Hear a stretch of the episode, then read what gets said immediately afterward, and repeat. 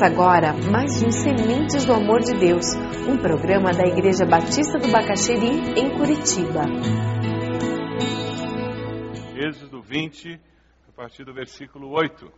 Nós vamos continuar o nosso estudo dos Dez Mandamentos.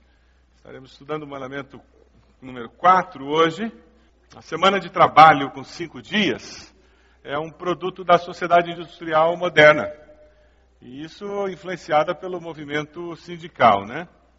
Então, quando a gente fala sobre descanso, fala sobre o mandamento do sabate, o dia de descanso, nós temos que ter em mente que a realidade que nós vivemos é muito diferente da realidade que era vivida no tempo do Velho Testamento e mesmo no Novo Testamento, quando Jesus vem e nos fala sobre esse mandamento. Constantino, quatro séculos depois da vinda de Cristo é que cria essa situação de ter o domingo como um dia em que nós não trabalhamos. No Ocidente, é, que é assim: se você vai para Israel, vai ser no sábado que não se trabalha, se você vai para países muçulmanos, é na sexta-feira, o dia em que ninguém trabalha. E nós estamos acostumados com isso. Faz pouco tempo que nós começamos um processo em que as cidades, particularmente com o processo de urbanização, em que as grandes cidades não param. Então, nós começamos a ter uma realidade em que muitas pessoas trabalham no domingo. Você vai entender essa situação do, do que Constantino fez e, e o processo dele ter criado no domingo um momento em que não se trabalhava uma judaização do domingo, e, e, aí você vê os cristãos abraçando várias coisas do sábado judeu. A minha avó, ela nasceu em 1888.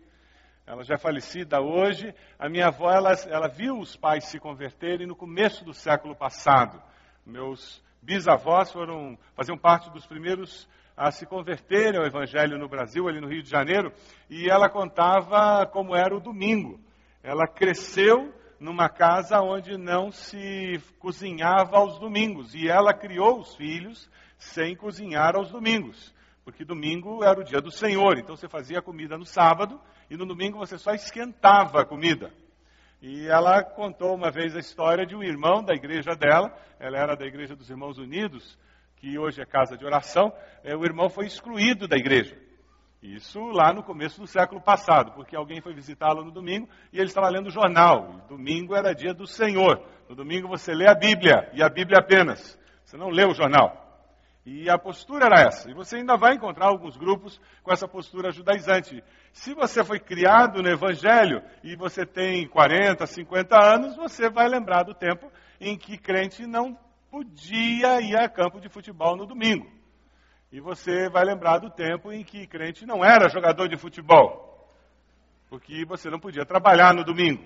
Isso é judaizante.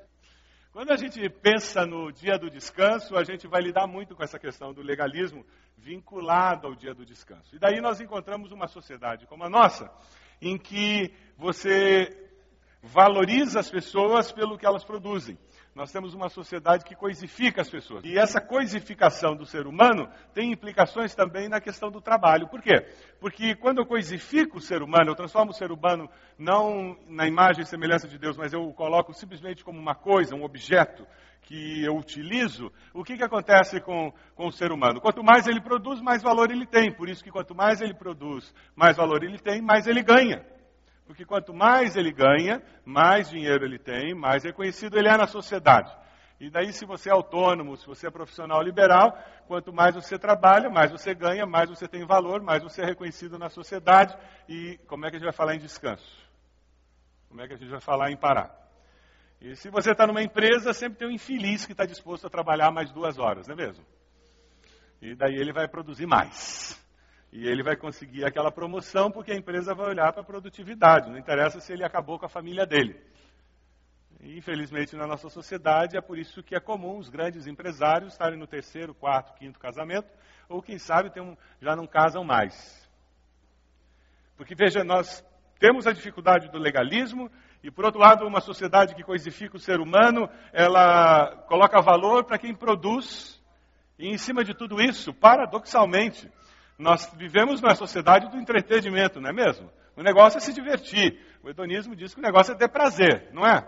Então nós simplesmente dizemos: não, olha, férias, e nós planejamos as férias. Uma semana na Disney para descansar. Alguém descansa na Disney? Não, nós vamos descansar. Lá em casa, na nossa família, nós temos até uma brincadeira.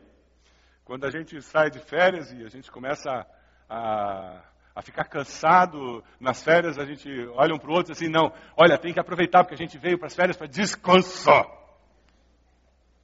Porque a gente, de repente, começa a perceber que a gente foi para o Nordeste para descansar, seis e meia da manhã, tem que pular da cama e tomar café correndo para pegar aquela excursão das sete. A nossa sociedade, ela transformou descanso num sinônimo de entretenimento e lazer. Mas descanso é entretenimento e lazer? Não necessariamente. Nada contra entretenimento e lazer. Você já não teve uma situação de férias ou feriado que quando ele terminou você disse, ah, eu precisava de mais dois dias só para descansar um pouquinho e voltar a trabalhar? Quem já não teve isso? Justamente porque, paradoxalmente, nós entendemos as coisas erradas, né? No lugar do descanso, nós colocamos lazer e divertimento, e com isso nós perdemos de vista o que Deus tinha em mente. Nos transformamos numa sociedade cansada, estressada, numa sociedade que vive com doenças psicossomáticas, doenças que são autoimunes, porque a gente não aguenta mais. O corpo não aguenta mais, a alma, as nossas emoções não aguentam mais, porque a gente não, não avalia mais as experiências, a gente sai de uma e entra noutra, sai de uma e entra noutra, e a gente nunca para para refletir no que aconteceu, para avaliar o que aconteceu e aí construir a próxima. Nós não temos tempo para avaliar a vida, os acontecimentos da vida, ponderar o que vivemos para construir o futuro à luz do que experimentamos. Nós simplesmente vivemos. É sobre isso que esse mandamento trata. A ideia do mandamento é um presente dado por Deus para nós experimentarmos e termos um gostinho do sabor do céu. Então, quando nós lemos o mandamento, nós temos que ter isso em mente. Não é um fardo, não é um peso, mas é uma lei dada por Deus como presente. Para que enquanto nessa vida nós possamos ter um pouquinho do sabor do que seria o céu. Lembra-te do dia do sábado, para santificá-lo, trabalharás seis dias, e neles farás todos os teus trabalhos. Mas o sétimo dia é o sábado dedicado ao Senhor, o teu Deus. Nesse dia não farás trabalho algum nem tu, nem teus filhos ou filhas, nem teus servos ou servas, nem teus animais, nem os estrangeiros que morarem em tuas cidades, pois em seis dias o Senhor fez os céus e a terra, o mar e tudo que neles existe. Mas no sétimo dia descansou. Portanto, o Senhor abençoou o sétimo dia e o santificou. Abençoou e santificou. A palavra santificar é separar. Então, quando Deus abençoa o sétimo dia o separa, ele quer que aquele dia cumpre uma função específica. Quando Deus fala ser de santos, porque eu sou santo, o objetivo é que nós vivamos uma vida separada dessa sociedade, sem Deus, com o objetivo de glorificá-lo. Quando dos sete dias da semana ele diz, pegue um dia e separe, e faça algo diferente, ele quer que nós cumpramos um propósito diferente. É interessante porque ao ver esse mandamento, nós começamos a tirar algumas verdades eternas, princípios muito importantes para a nossa vida. Antes de nós conversarmos sobre descanso, vamos conversar um pouquinho sobre trabalho, porque se eu vou descansar, eu tenho que estar cansado. E eu vou cansar fazendo o quê? Trabalhando. Veja lá o versículo 9. Trabalharás seis dias e neles farás todos os teus trabalhos. Trabalharás Trabalho é plano de Deus na vida do ser humano. Trabalho é plano de Deus para que nós nos realizemos. E que Deus nos fez diferentes uns dos outros. E porque Ele nos fez diferentes uns dos outros, tem gente que gosta de matemática. Tem gente que gosta de microscópio, de ver aqueles bichinhos pequenininhos andando lá para baixo para cima, naquela lâmina. Tem gente que gosta de biologia, gente. Tem gente que adora trabalhar fora, andando, fazendo negócio, conversando, e o outro já quer trabalhar na frente do computador, quanto menos gente perto, melhor. Cada um é diferente do outro. Deus nos fez assim. É maravilhoso quando a gente começa a pensar que nós fomos criados assim. E nós produzimos, e nós nos realizamos ao produzir. Por isso que é importante nós orientarmos nossos filhos no processo de busca da profissão mais adequada, onde eles vão se sentir produzindo, contribuindo para a sociedade e dessa forma ganhando sustento. Mas trabalhe seis dias e pare um, porque você não é máquina e você não existe para trabalhar. Você tem parado? Você tem dado descanso a você mesmo? Você ter períodos mais intensos profissionalmente é normal, faz parte da vida. O problema é quando a exceção se torna regra, se transforma no estilo de vida. E o versículo já nos alerta para um problema ainda mais sério do que a nossa saúde, do que a nossa vida, do que a nossa existência apenas. Veja o versículo 10. Você, seu filho, seus escravos, animais, estrangeiros. Ninguém é uma ilha. Os meus valores, o meu estilo de vida, a minha maneira de viver influencia as pessoas ao meu redor. Os seus filhos estão aprendendo a trabalhar e a usar o tempo com você. Como, como é isso? Eles têm tempo de descanso? Eles priorizam as prioridades adequadamente? Seus filhos valorizam o descanso como Deus planejou? Estar com a família, ter tempo para adorar a Deus, com a família, com o povo de Deus, ter tempo para renovar as energias. Seus filhos têm visto você fazer isso? Ou você sempre está tão ocupado que você diz: vão vocês na igreja, eu tenho que terminar um projeto da empresa. Vão vocês lá naquela reunião da igreja porque eu estou aqui. Não façam vocês oração e o culto doméstico que o papai está muito ocupado.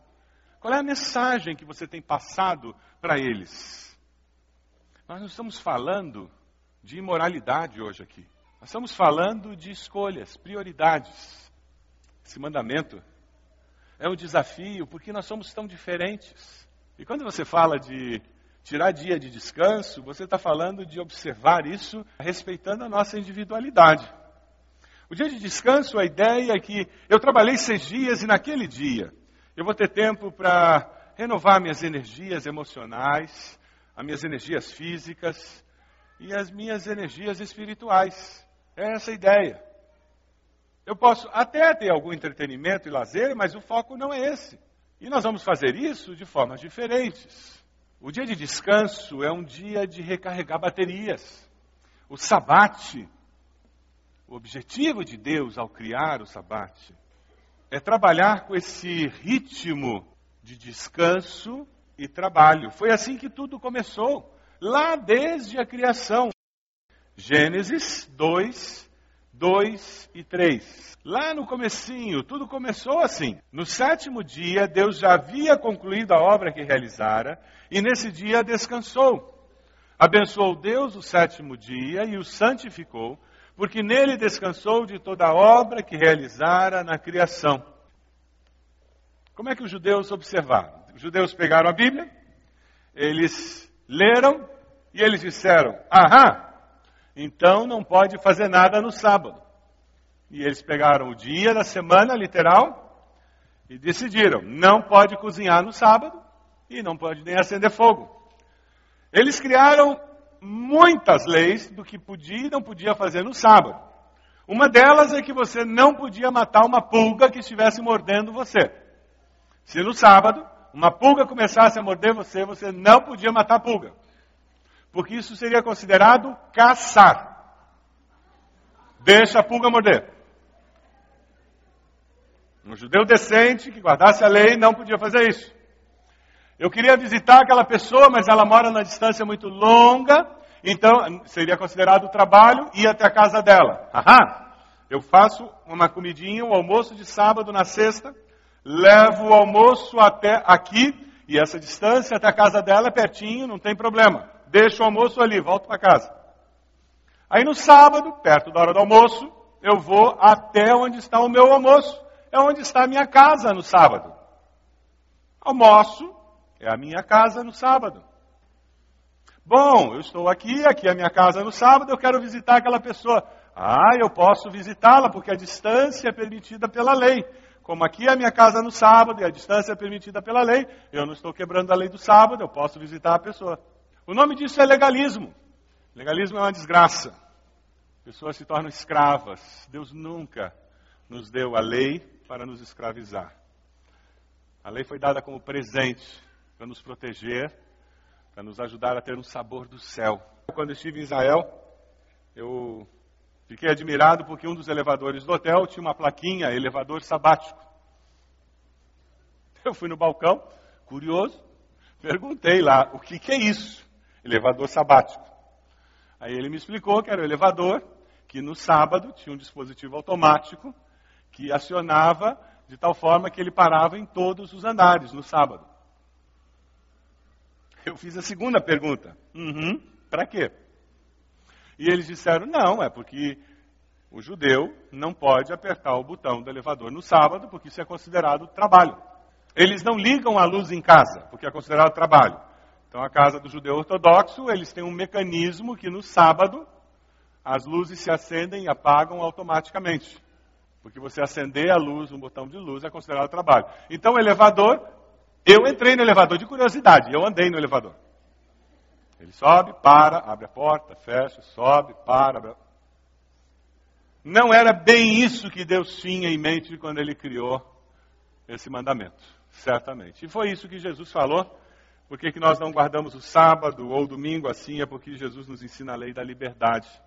Jesus, de uma forma muito simples, ele resgata o principal conceito. Ali em Mateus 12, 1, 8, quando ele diz quem é o Senhor do sábado, ele diz o Filho do Homem é o Senhor do sábado. Ele pode comer, ele pode fazer o que ele quiser no sábado, ele não é escravo do sábado. Quando ele curou alguém no dia do sábado, as pessoas questionaram como que ele estava fazendo aquilo, e ele disse, Deus não, não está olhando para isso. Nós não guardamos um dia, por isso que nós não guardamos o sábado e nós não guardamos o domingo.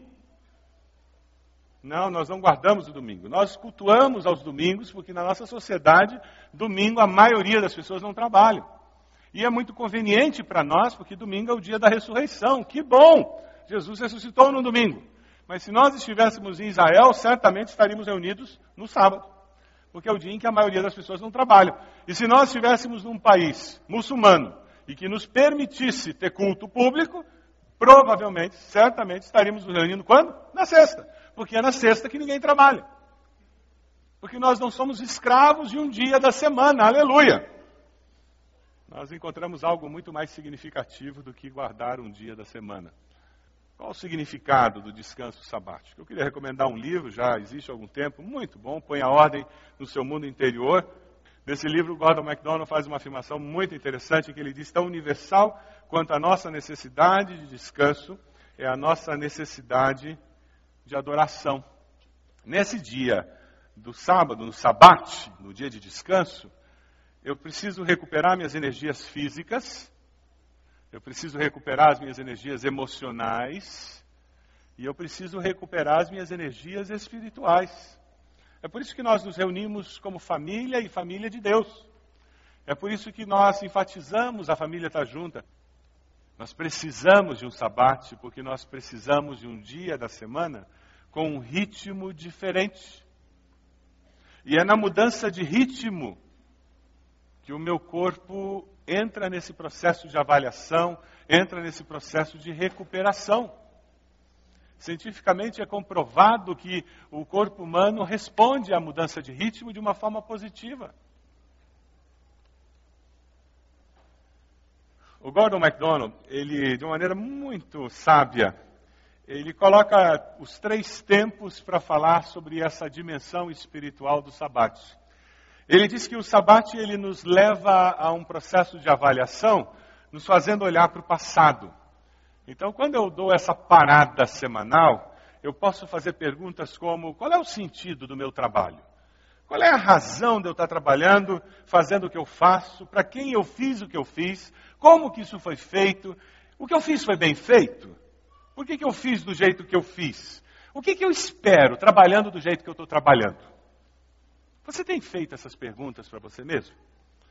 Se eu não tenho esse, essa mudança de ritmo e se eu não reflito nessas coisas, eu posso passar a minha vida inteira trabalhando como um moro, ganhando dinheiro, mas sem saber por que, que eu trabalhei tanto. Essas perguntas, o saber por que eu faço, como eu faço, para quem eu faço, me preparam para uma situação de desemprego, porque daí se, se eu sei por que, que eu faço, para quem eu faço, como eu faço, e eu estou seguro de tudo isso, o desemprego pode aparecer porque ele é circunstancial. É um momento na minha vida. Porque eu sei o que eu estou fazendo. Ou mesmo eu estou preparado para uma promoção. E de repente está todo mundo enchendo a minha bola e dizendo que eu sou o máximo. Mas porque eu sei o que eu faço, porque eu faço, para quem eu faço, eu sei que existe uma motivação maior na minha vida. Eu não vou começar a achar que eu sou melhor do que os outros. E aquela promoção não vai fazer com que eu perca o centro do equilíbrio na minha vida, pelo contrário, ela vai gerar mais gratidão no meu coração. O sabate, esse dia de descanso, me ajuda a refletir com Deus sobre o significado do que eu produzi através do meu trabalho. E aí, porque eu pensei no significado do que eu produzi, eu posso prosseguir. Você tem feito isso? Refletir no porquê você faz o que você faz, como você faz o que você faz e para quem você faz o que você faz. Se é para Deus ou é para o chefe, ou é para a empresa, ou é só troca por dinheiro. E você? Você tem tido um sabate? Um dia de adoração? Na dimensão presente, é um retorno às verdades eternas. É revigorar nossa crença em Cristo e o nosso compromisso com Ele. Na dimensão futura, nós definimos mais uma vez a nossa missão. Quando observamos o descanso, de acordo com o ensino bíblico, estamos reafirmando o nosso propósito de colocar Cristo no centro do nosso amanhã. Você quer que Cristo, daqui a 10 anos, seja o centro da sua vida? Você deseja isso? Você precisa decidir isso hoje, reafirmar isso amanhã, depois de amanhã, daqui a uma semana, daqui a um ano, daqui a cinco anos, para que daqui a dez anos Cristo seja o centro da sua existência. É desse jeito que nós vamos perseverar. Quando nós separamos um dia de descanso, nós descobrimos que é partir para a semana seguinte com as forças interiores renovadas para servir a Deus, para ser sal da terra, para ser luz do mundo. E isso vai ter um impacto tremendo, não apenas na nossa vida, mas na vida daquelas pessoas que estão sob a nossa influência, dos nossos filhos, nossos netos. Vai ter um impacto na vida daquelas pessoas que trabalham conosco, que estão sob a nossa liderança. O perigo de nós não abraçarmos este mandamento é construirmos uma imagem nos nossos filhos do que é trabalho e do valor do trabalho na vida de uma família que vai prejudicar a formação deles. E não apenas a formação no trabalho, mas na relação deles com Deus. E esse mandamento nos fala sobre como você ter tempo para ter uma influência real na vida dos seus filhos onde você resiste à tentação de se transformar numa máquina de trabalhar e de ganhar dinheiro. Onde você encontra equilíbrio na vida, através deste mandamento, em que o sabate ajuda você a encontrar equilíbrio interior. Você aceita esse desafio? O desafio de ter um sabate todas as semanas, um dia por semana com um ritmo diferente. Talvez você tenha que começar aos poucos, se você está atolado em compromissos. Talvez você tenha que mudar o que você faz no dia de folga, que você já conseguiu ter. Mas um sabate, de fato, em que você recupera energia física, emocional e espiritual. Nós não estamos falando necessariamente da escolha entre o certo e errado o moralmente correto e o imoral. Não, não, não. São escolhas muito mais difíceis. As escolhas envolvidas aqui. A maioria das escolhas que você terá que fazer será entre o bom e o melhor. São essas as escolhas que estão em pauta hoje. Para você ter um sabate que resgata o equilíbrio interior, você fará escolhas entre o bom e o melhor. É um trabalho de priorização na vida. Você decide cultuar a Deus em companhia da família e da família cristã? Você decide investir em uma busca consciente de descanso pessoal, de tranquilidade interior. Eu não vou passar pela vida como um rolo compressor, como uma máquina de trabalho. Eu vou passar pela vida como alguém que existe, que reflete, que pensa, que decide. Você decide uma vez por semana reafirmar suas convicções, agradecer a Deus e preparar-se para a próxima semana. Você decide descansar porque Deus assim determinou. Porque Ele nos deu essa necessidade e não porque você terminou as tarefas. Nós sempre teremos alguma coisa a mais para fazer, não é verdade? Eu vou descansar porque Deus disse que isso era bom. Tem uma frase que eu tenho escrito comigo, escrita comigo e muitas vezes Deus tem trazido ao meu coração e tem usado na minha vida. Quando eu estou tão ocupado que eu não tenho tempo para Deus, eu estou mais ocupado do que Deus deseja. Deus jamais, jamais, no plano dele, me daria mais ocupações do que eu poderia suportar para ter equilíbrio interior, para ter tempo para Ele, para abençoar a minha família. No plano dele, jamais teria isso.